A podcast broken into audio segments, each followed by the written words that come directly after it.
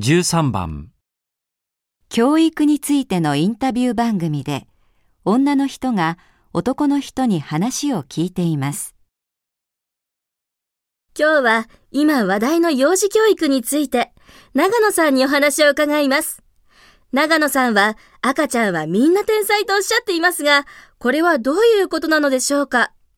赤ちゃんというのは無限の可能性を秘めた存在です。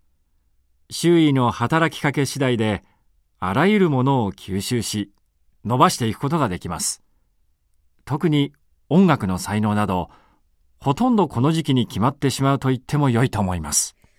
ああ、しかし同じ環境で育った兄弟でも随分差があると思うんですが、兄弟だから同じ環境にあるとは言えません。親は平等に対しているようでも、無意識にこの子にはこれを、あの子にはそれをと、よく言えば区別を、悪く言えば差別をしているのです。確かに全く同じに対応するというのは無理ですね。しかし、子供が喜ぶものを与えていると自然に違ってくるのでは。子供はとてもよく親の反応を見ています。ですから、親がこうあってほしいという気持ちが強いと、子供は親の期待に沿おうとします。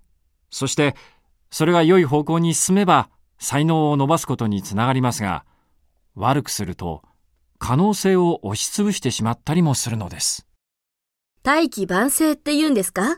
晩年になってから才能を発揮する人もあると思うのですが、それは、才能が表に現れるのが遅かっただけで、基礎となる部分はすでにできていたと考えられます。男の人の主張は何ですか？1、環境が同じでも同じに育つとは限らない。2、人の可能性は幼児期の教育で決まる。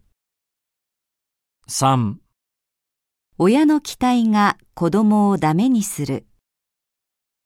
4基礎ができていないと才能を発揮できない。